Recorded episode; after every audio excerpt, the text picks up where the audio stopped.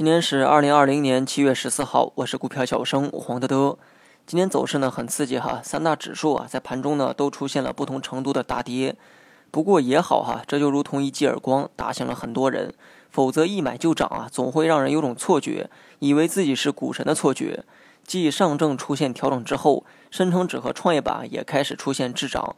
上证的调整呢，始终按照高位盘整来预期。盘整区间呢，可以参考三三二七到三四五八点之间。那么我也简单的画了一个图哈，你可以在音频的下方查看。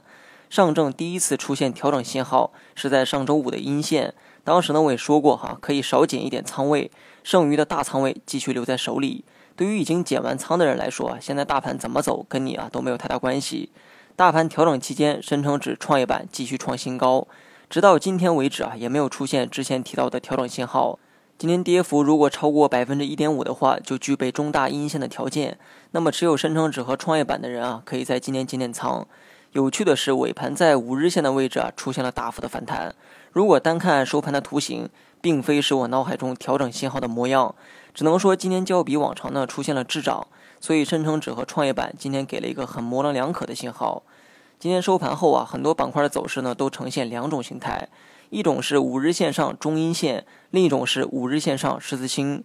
对于第一种情况，我认为可以在今天少减一点仓位；而第二种十字星呢，意味着走势仍有变数，可以再多观察一天。减仓也好，持仓也罢，目前的行情啊，还是值得将大部分仓位拿在手里。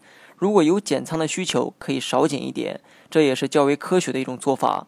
全仓跑在最高点，满仓买在最低点，只能祈求上帝的眷顾，有幸遇到就好，不要奢求。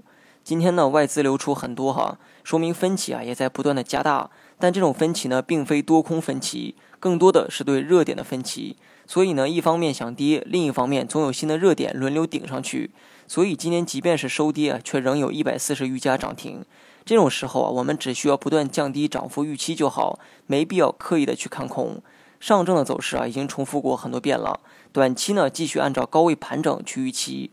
深成指、创业板明天看五日线的支撑力度，不破五日线的话，还值得继续期待。破了五日线，短期呢就少减一点仓位就好，也不用大惊小怪。好了，以上是全部内容，下期同一时间再见。